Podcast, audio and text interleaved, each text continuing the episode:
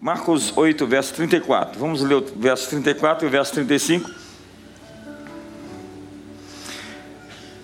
E chamando assim a multidão com os discípulos, disse-lhes: Se alguém quer vir após mim, negue-se a si mesmo, tome a sua cruz e siga-me. Verso 35. Pois quem quiser salvar a sua vida, perdê-la-á, mas quem perder a sua vida por amor de mim e do Evangelho, salvá-la-á. Sabe, existe uma assimetria, ou seja, uma grande diferença, disparidade, discrepância entre o que as pessoas querem, onde querem chegar e o que estão dispostas a fazer para chegar até lá. Nassim Taleb escreveu um livro chamado Arriscando a Própria Pele. Nassim é um cristão grego ortodoxo e ele é uma das pessoas mais brilhantes vivas no planeta. E ele fala que o nosso cristianismo, por vezes, é ritualista, cheio de liturgias, pouco efetivo, no sentido lá fora de pôr para quebrar, fazer e acontecer. Nós nos trancamos dentro dos nossos guetos, das nossas igrejas, e temos pouca participação, diferentemente de muçulmanos e judeus, diz ele. E é por isso que o evangelho do reino ainda não ocupou todos os territórios que deveria ocupar, por causa dessa mentalidade compartimentalizada, essa dicotomia, esse gnosticismo, essa estupidez, essa esquizofrenia teológica que nós inventamos de viver nosso cristianismo aqui dentro e o mundo perdido lá fora, quando nós deveríamos ser o sal da terra, a luz do mundo não a luz da igreja, nem o sal do céu. Taleb diz: aqueles que falam deveriam fazer, e somente os que fazem deveriam falar. Ele ainda diz: não me diga o que você pensa, apenas me diga o que está em seu portfólio. Se você não corre risco por causa da sua opinião, você não é nada. Hoje nós abraçamos uma cultura do pouco esforço, de buscar popularidade. E é preciso identificar a diferença entre teoria e prática, conhecimento verdadeiro e cosmético, entre mundo acadêmico e mundo real, justiça, honra e sacrifício são os elementos que compõem a nossa sobrevivência. Taleb acredita que nesse tempo não vão durar mais aqueles que se utilizam do expediente da conversa fiada, do blababá, do papo furado. Ele nos fala sobre uma seleção, um filtro. É preciso então separar o genuíno do cosmético, o amor do interesse, a teoria da prática, a qualidade da publicidade o comprometimento da plástica, o concreto do abstrato, a ciência do cientifismo, a política dos políticos. Eu ouvi alguém dizendo essa noite: política é como uma televisão que não tem controle remoto. Se você não se levantar, vai assistir o que não quer. Estou deixando você pensar. Quase todos os senhores da guerra, belicistas, lutadores, generais, foram eles mesmos guerreiros. Júlio César, Napoleão Bonaparte, Alexandre o Grande eram também generais de guerra no campo de batalha. Eles não diziam, ei, vamos lá lutar, eu vou ficar aqui. O imperador romano Juliano morreu em uma batalha, numa guerra sem fim na fronteira dos persas. Menos de um terço dos imperadores romanos morreram na cama. Eles tinham sua legitimidade como monarcas pelo fato de assumir riscos. Assumir riscos lhes dava a legitimidade de serem reis era a troca de risco pessoal por posição de poder. É o contrato social do noblesse obligue, ou a nobreza obriga. Diga comigo, a nobreza obriga. Ou seja, ser um lorde na antiguidade seria o mesmo que ser um, o protetor de fracos e indefesas. Uma pessoa não pode ser um lorde se não for um lorde. Chegou. As sociedades foram governadas por aqueles que corriam riscos e não por aqueles que transferiam riscos. Cidadãos comuns na sociedade não correm tanto risco como pessoas na vitrine. Por isso, antes de criticar, coloque-se no lugar de quem está na arena. Uma boa parte das pessoas que criticam, criticam por quê? Criticam porque estão tomados de ciúmes. Em muitos casos, porque queriam ter os mesmos resultados da outra pessoa e não tomaram as mesmas medidas para chegar lá. É essencial, amigos, aprender a celebrar a vitória das outras pessoas. Se nós quisermos prosseguir com o coração limpo, e andar em um lugar de favor na história. A inveja é a vingança dos derrotados. É quando se critica alguém por estar num lugar onde se queria estar ou ter o que se queria ter. E como não consegui, vou tentar desfazer da conquista daquela pessoa. O antídoto é bater palma e celebrar a vida e a história daquele a quem invejamos. Portanto, fique atento à inveja. O inimigo quer mantê-lo concentrado no que você não tem,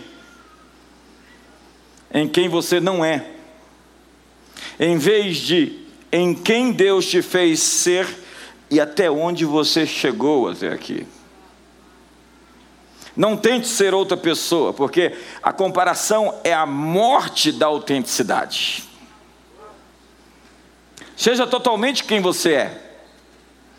Reconheça que Deus nunca reterá nada de você que esteja no campo da possibilidade. O céu não tem favoritos. Sua tarefa é desenvolver plenamente sua própria capacidade. Quando você está com ciúmes ou inveja dos outros, é porque alguém está obtendo resultados dos quais você também é capaz. Observe e descubra quais são os passos que estão tomando e que ainda não foram feitos por você.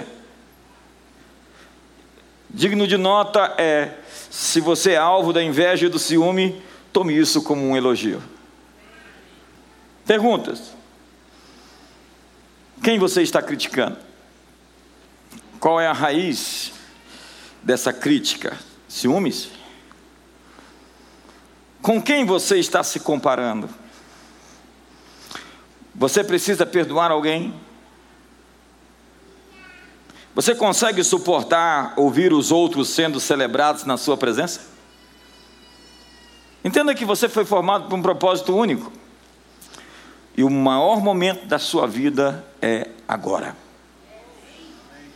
Olhe para a pessoa do seu lado e diga: o maior momento da sua vida é agora. Portanto, saia da sua zona de conforto e vamos para a luta. Temos que aprender a dar a cara para bater, arriscar a própria pele. Wilson Witzel abandonou a carreira na magistratura para se candidatar a governador do Rio de Janeiro quando tinha meio ponto percentual nas pesquisas. E se tornou governador do Rio de Janeiro. Sérgio Moro.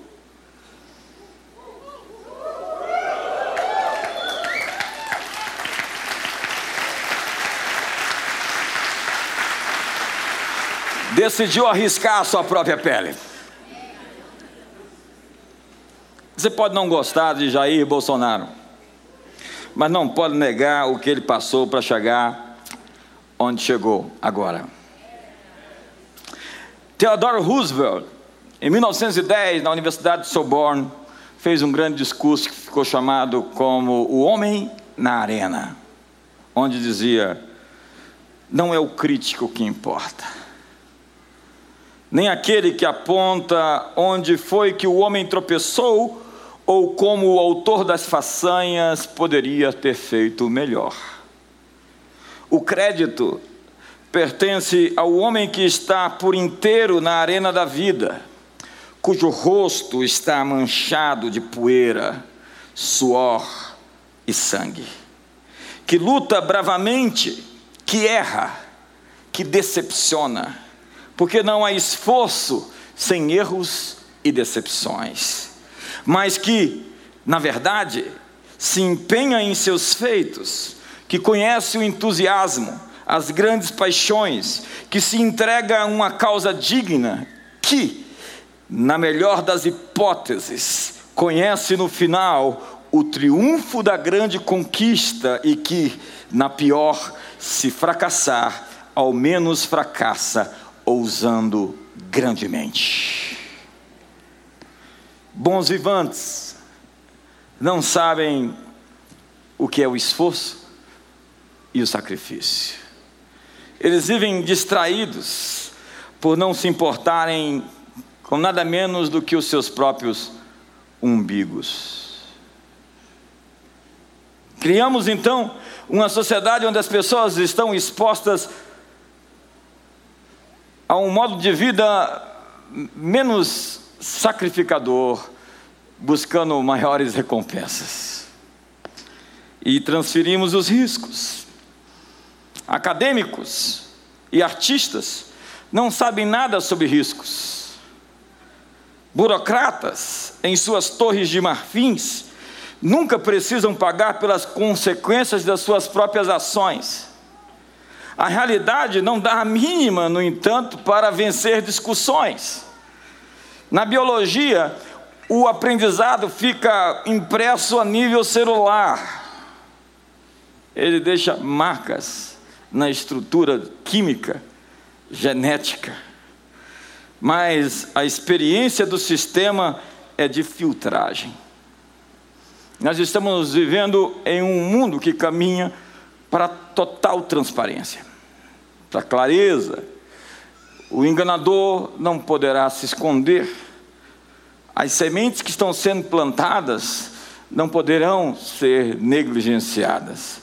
O tempo vai mostrar o que estamos semeando agora.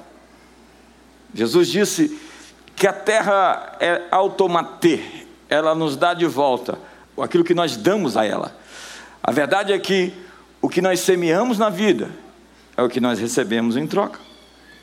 A providência divina, a mão invisível, como diria Adam Smith, ou a ordem espontânea de Frederick Hayek, prevê a correção da história, dos desequilíbrios, das assimetrias. Há uma seleção espiritual em curso. Mas, contudo, porém, entretanto, todavia, eu tenho vergonha de gente neutra. Eu tenho vergonha de gente que não se posiciona Gente que está esperando um lado ganhar para ver aonde vai. A jornalista Amy Rosenthal e também escritora disse: quando alguma coisa importante está acontecendo, o silêncio é uma mentira. Davi cometeu o seu maior erro. Quando, em tempos de guerra, ficou no palácio. E ele sofreu uma tentação que não estava pronto para enfrentá-la. Laodiceia, a igreja de Laodiceia foi duramente criticada por ser isenta, não ter cor, não ter cara, não ter posição. E Deus disse: Você me dá ânsias de vômito. Eu tenho medo de gente que não dá a cara para bater. Gente que diminuiu o custo para servir uma causa maior, ou que serve justamente, unicamente, exclusivamente a sua própria causa. Tem gente que diz que está a serviço de Deus, mas está a serviço somente de si mesmo. A alguns, o apóstolo Paulo diz: vocês chamam Deus de Deus, mas o Deus de vocês é o seu ventre. Você sabe o quanto uma pessoa está envolvida em algo, pelo custo que está disposta a pagar por aquilo.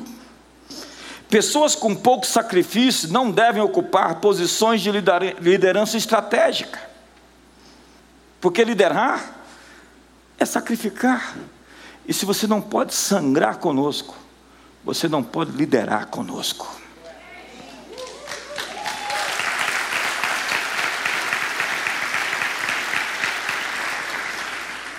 Nas Escrituras só existe fogo do céu quando existe sacrifício na terra. É o fogo que abre os céus e faz o fogo descer. É o sacrifício que abre os céus e faz o fogo descer. Existe tanto privilégio como responsabilidade envolvido na liderança. Nossa responsabilidade a cumprir é nosso privilégio a desfrutar. Michelangelo estava pintando a Capela Sistina 400 figuras, nove cenas do livro de Gênesis. E num canto escuro da capela, alguém perguntou: Por que você faz isso? Ninguém está vendo. Ele disse: Deus verá.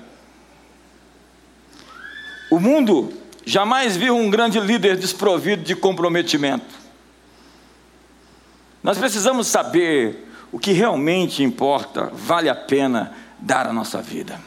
Porque se você não encontrou uma razão para morrer, você não tem uma razão para continuar vivo. Apocalipse diz: ficarão de fora os tímidos e os covardes, os neutros, os isentões, como diria Dante Alighieri na sua Divina Comédia, que no inferno existe um lugar bem separado para aqueles isentos, sem posição. Nassim Taleb diz então: defender a verdade quando ela é impopular é uma virtude muito maior, porque custa algo para quem ousa fazê-lo. Eu tenho medo de gente que ama popularidade, tão carente de afirmação, que busca nos outros o que deveria dar a si mesmo. Mas popularidade é quando os outros gostam de você. E felicidade é quando você gosta de você. Saul era tão sem autoestima, e Samuel, com o dedo em riste, disse: Deus te levantou, sendo você pequeno aos seus próprios olhos. A grande radiografia, a grande fotografia de Saul é um sujeito pequenininho dentro de um grande corpo, cheio de músculos, muito forte, mas no entanto carente de afetividade, autoestima, alto valor. E foi aquilo que o destruiu. Sua baixa autoestima pôs abaixo o reino inteiro. Como disse o autor de Provérbios, que quando um escravo começa a reinar, o governo inteiro começa a tremer. Gente com coração de escravo em posição de liderança causa muito dano. Nós vivemos uma era de descompromisso. Hoje tem a coisa do ficar, dos contratos matrimoniais, amizades e relacionamentos que não duram. Gente que não tem relações de longo prazo, amizades de longo prazo, igreja de longo prazo, emprego de longo prazo. É a geração Judas. Eles querem intimidade, mas não querem compromisso. E intimidade sem compromisso é o que as prostitutas fazem, vendendo seus corpos. E os prostitutos também. Que depois eu recebo um e-mail. El McCroy afirmou: o comprometimento nos dá novas forças. Não importa o que nos sobrevenha, doença, pobreza ou desastre, nunca desviamos os olhos dos nossos objetivos. Mas o que é comprometimento? Para o boxeador, é levantar-se depois de ir ao chão. Para o maratonista, é poder correr mais 16 quilômetros depois que não tem mais forças. Para o soldado, é poder chegar ao outro lado do topo do morro, mesmo sem saber o que há ali. Para o missionário, é abandonar o próprio conforto para tornar a vida dos outros melhor. As pessoas somente vão acreditar em você se você acreditar em sua própria causa. Eu não respeito pessoas que não entram em bola dividida, que procura a todo custo preservar sua própria imagem. Na verdade, as Escrituras dizem que Deus está à procura de pessoas que confiam nele. Ele é galardoador daqueles que o buscam e têm fé nele. Hebreus 11, verso 6. Em 2 Crônicas 16, verso 9, as Escrituras dizem que os olhos do Senhor estão sobre toda a terra, para mostrar-se forte para com aqueles cujo coração é totalmente dele. Por quê? Você adora aquilo que você teme. Então, se você tem medo de ficar pobre, você começa a adorar o dinheiro. E você faz tudo para construir o seu pé de meia. Juízes capítulo 6, verso 10, a Bíblia diz que o povo de Israel, apesar de terem sido alertados sobre não adorar outros deuses, os adoraram, porque temiam. Eles vinham para um culto como esse, num sábado, nas suas celebrações, e adoravam a Deus. Mas quando momentos difíceis chegavam, eles procuravam soluções em outros lugares. Como alguns de nós, que demonstramos nossa adoração com cânticos, com canções, com música, mas quando momentos difíceis chegam, nós nos voltamos para outros expedientes, porque tememos mais os homens do que tememos a Deus. Adoração autêntica está demonstrada quando a dificuldade chega. Você pode levantar suas mãos aqui no domingo, mas sua verdadeira adoração acontece na semana. Em quem você coloca a sua afeição, a sua dependência, seu foco, sua confiança quando as coisas estão fora do controle. Eles temeram outros deuses e procuravam a eles em tempo de dificuldade. É assim que nascem essas divindades pagãs. Eles subiram as montanhas na história e se depararam com momentos incríveis, terríveis, então invocaram deuses das florestas, deuses das, das montanhas, deuses das tempestades, e assim começaram a adorar a criatura ao invés do Criador que é bendito. O que você teme é aquilo que você adora. Aqueles que adoram falsos ídolos se tornam como eles, diz o Salmo 115. Os ídolos deles, diz no verso 4, são prata, são ouro, são feitos por mãos humanas. Eles têm boca, mas não podem falar. Têm olhos, mas não podem ver. Têm ouvidos, mas não podem ouvir. Nariz, mas não podem sentir cheiro. Tem mãos, mas nada podem apalpar. Pés, mas não podem andar. E não emitem som algum com a garganta. E o verso 8 diz: tornem-se como eles, semelhante a eles, os que os fazem e todos os que nele confiam. Você se torna parecido com o objeto da sua adoração. Então, eles perdem a voz no mundo, perdem a habilidade de ver, a sensibilidade, o discernimento e a percepção da voz de Deus.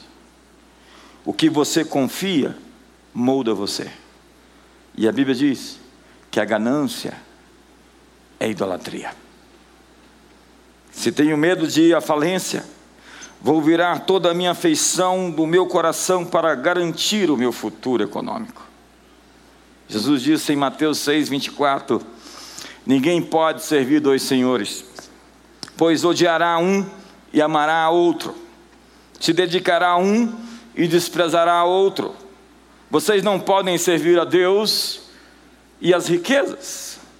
Vocês não podem servir a Deus e a palavra ali é a mamon. Por quê?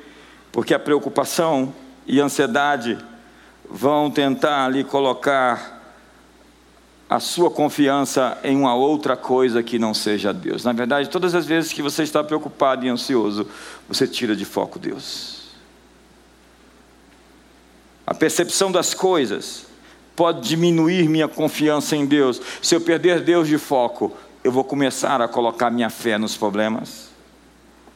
Então nós tomamos a responsabilidade que não nos foi dada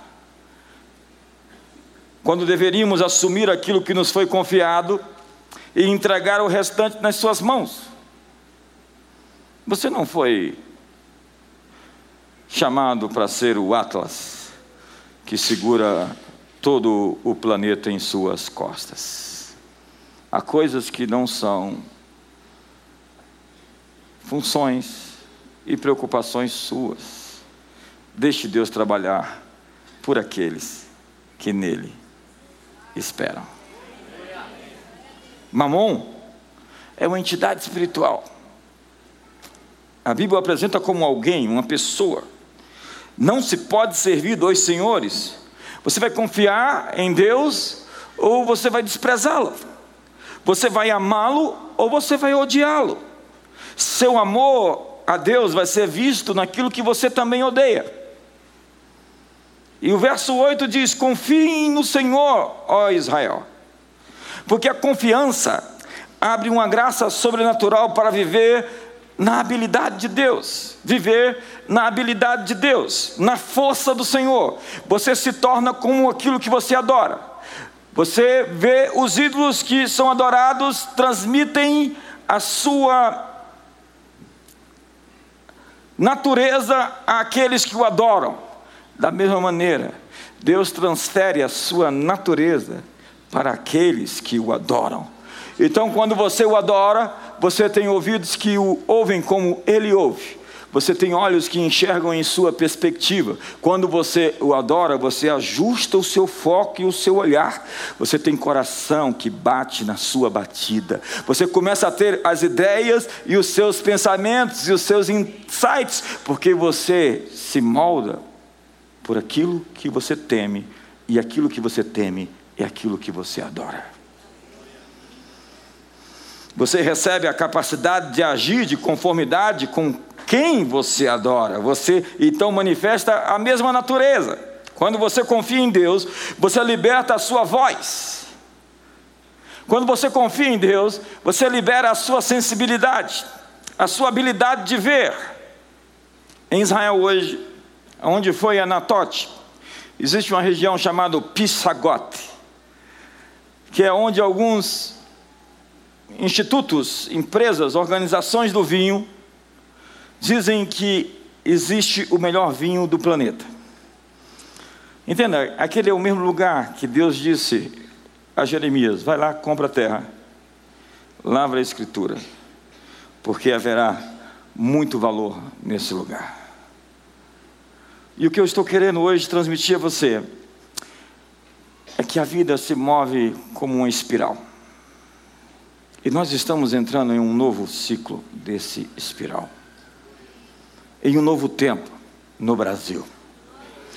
Onde semanas atrás eu preguei sobre Anatote e disse: "Não vá embora da nação, por favor.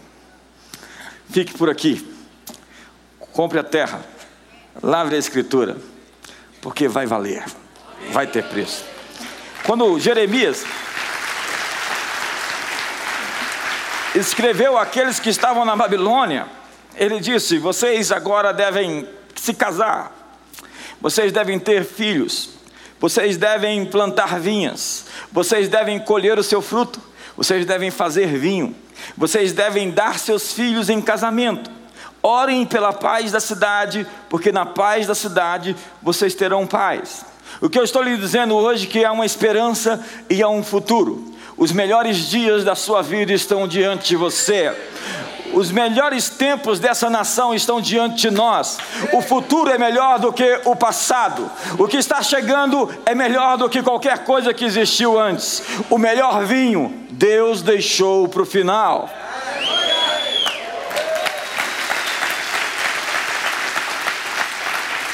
A história se move em espirais, mas ela se move em transições de ciclo a ciclo. Espiral é isso. A maneira como você se sai de uma temporada afeta a forma como você entra na próxima. Como você sai da infância molda como você se torna um adulto. Como você sai da vida de solteiro afeta como você se casa e se torna uma pessoa casada. Como você trabalha para outra pessoa revela como você administrará seus próprios assuntos. Como as pessoas saem de uma igreja é uma prévia de como elas entrarão na próxima. O mundo está cheio de estágios nos quais saímos e entramos. E o salmista diz: O Senhor guardará as suas saídas e as suas entradas, enquanto uma fase na vida termina e uma nova começa. Nós estamos terminando um ciclo no Brasil. Estamos começando um novo ciclo.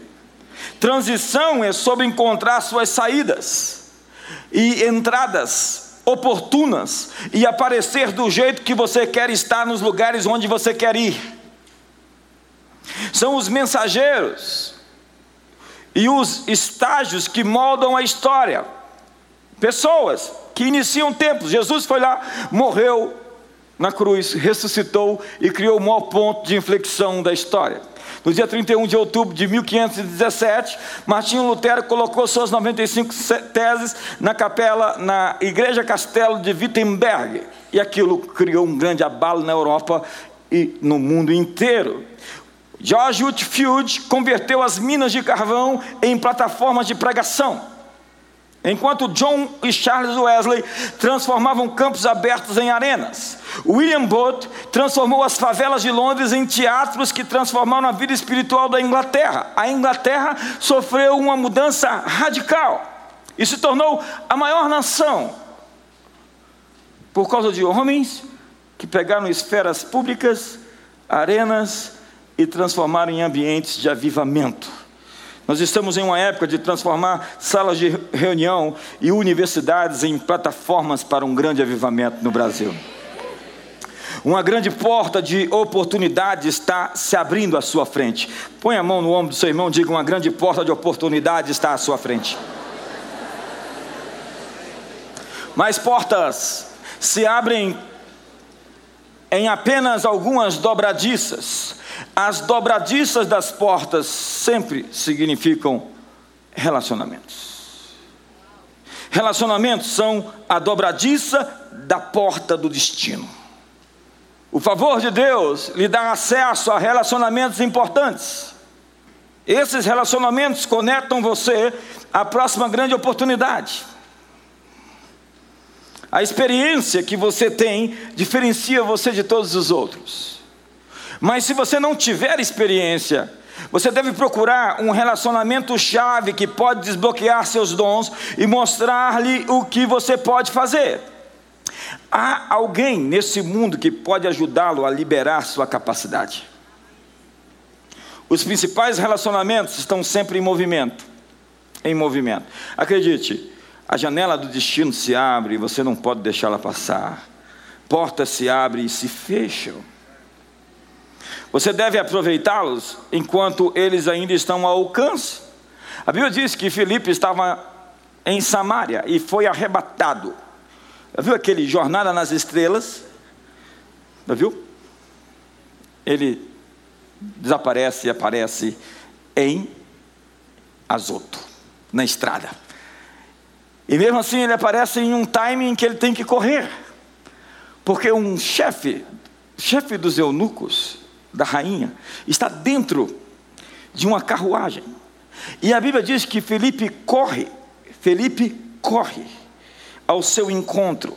Ele tinha um encontro divino marcado. Diga para o seu irmão: Deus tem um encontro divino marcado. E Deus trouxe um tesoureiro de alto nível, de um governo estrangeiro que estava pronto para ouvir. Ele estava pronto para ouvir. Ele estava pronto para ouvir as respostas às perguntas que Deus havia colocado em seu coração. Há alguém que está procurando o que você tem. Há alguém que está procurando aquilo que Deus te entregou, algo que você recebeu de Deus, alguém está à procura disso. Às vezes você tem que largar o que está fazendo, acelerar o ritmo e correr para aproveitar o momento.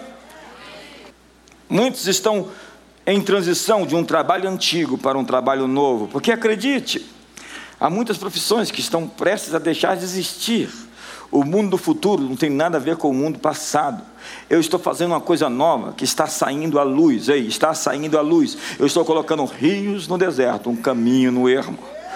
Olhe para trás de novo, você não vai ver mais a realidade que existia antes. O mundo está sendo transformado, a nossa matriz energética está sendo mudada em até 10 anos.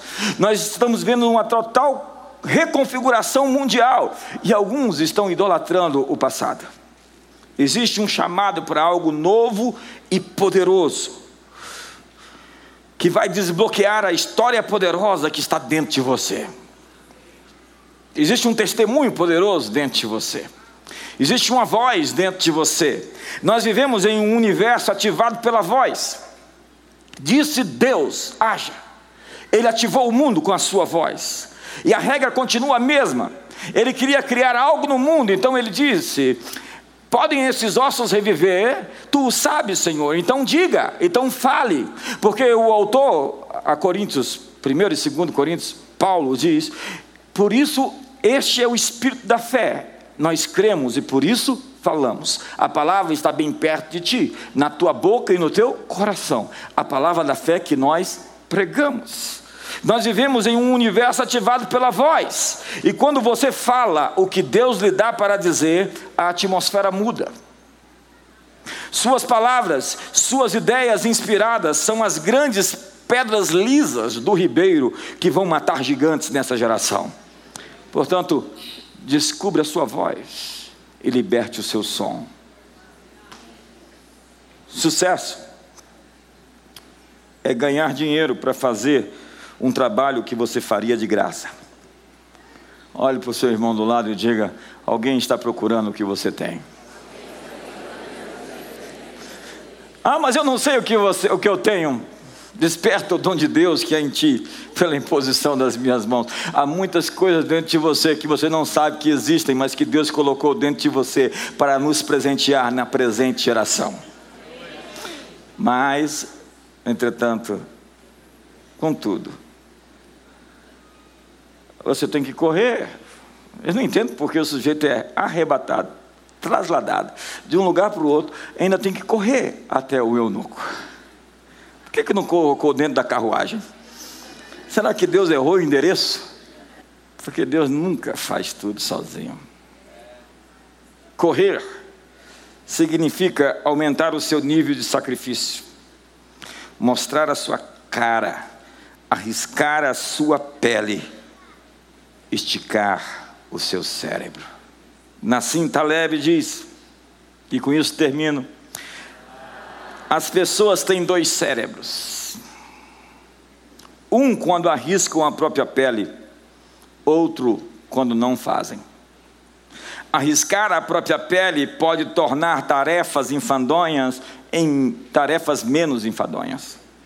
Quando você arrisca a própria pele, tarefas entediantes deixam de ser entediantes. Você está sem aventura, é porque você não aprendeu a arriscar a própria pele. Fique de pé hoje.